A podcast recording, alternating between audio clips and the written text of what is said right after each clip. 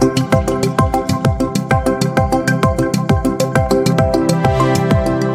El último informe ganadero de la consultora MF Economía e Inversiones da cuenta que, de acuerdo con las proyecciones del Departamento de Agricultura de los Estados Unidos, las exportaciones de carne bovina global para el año 2021 llegarían a 11,05 millones de toneladas, representando una variación del 2,3% comparado con el mismo periodo, pero del año anterior. En tanto que la producción de carnes de los países que integran el Mercosur para este año alcanzaría en unos 35,8 millones de toneladas, un aumento del 1,7% con respecto al obtenido durante el 2020. El comportamiento esperado obedece en gran medida a que se proyecta una mayor demanda, producto del avance en las campañas de inoculación a nivel mundial y en especial al avance de la misma en los países importadores de carne vacuna. Es de destacar que una recuperación en la demanda internacional favorece las exportaciones de la región.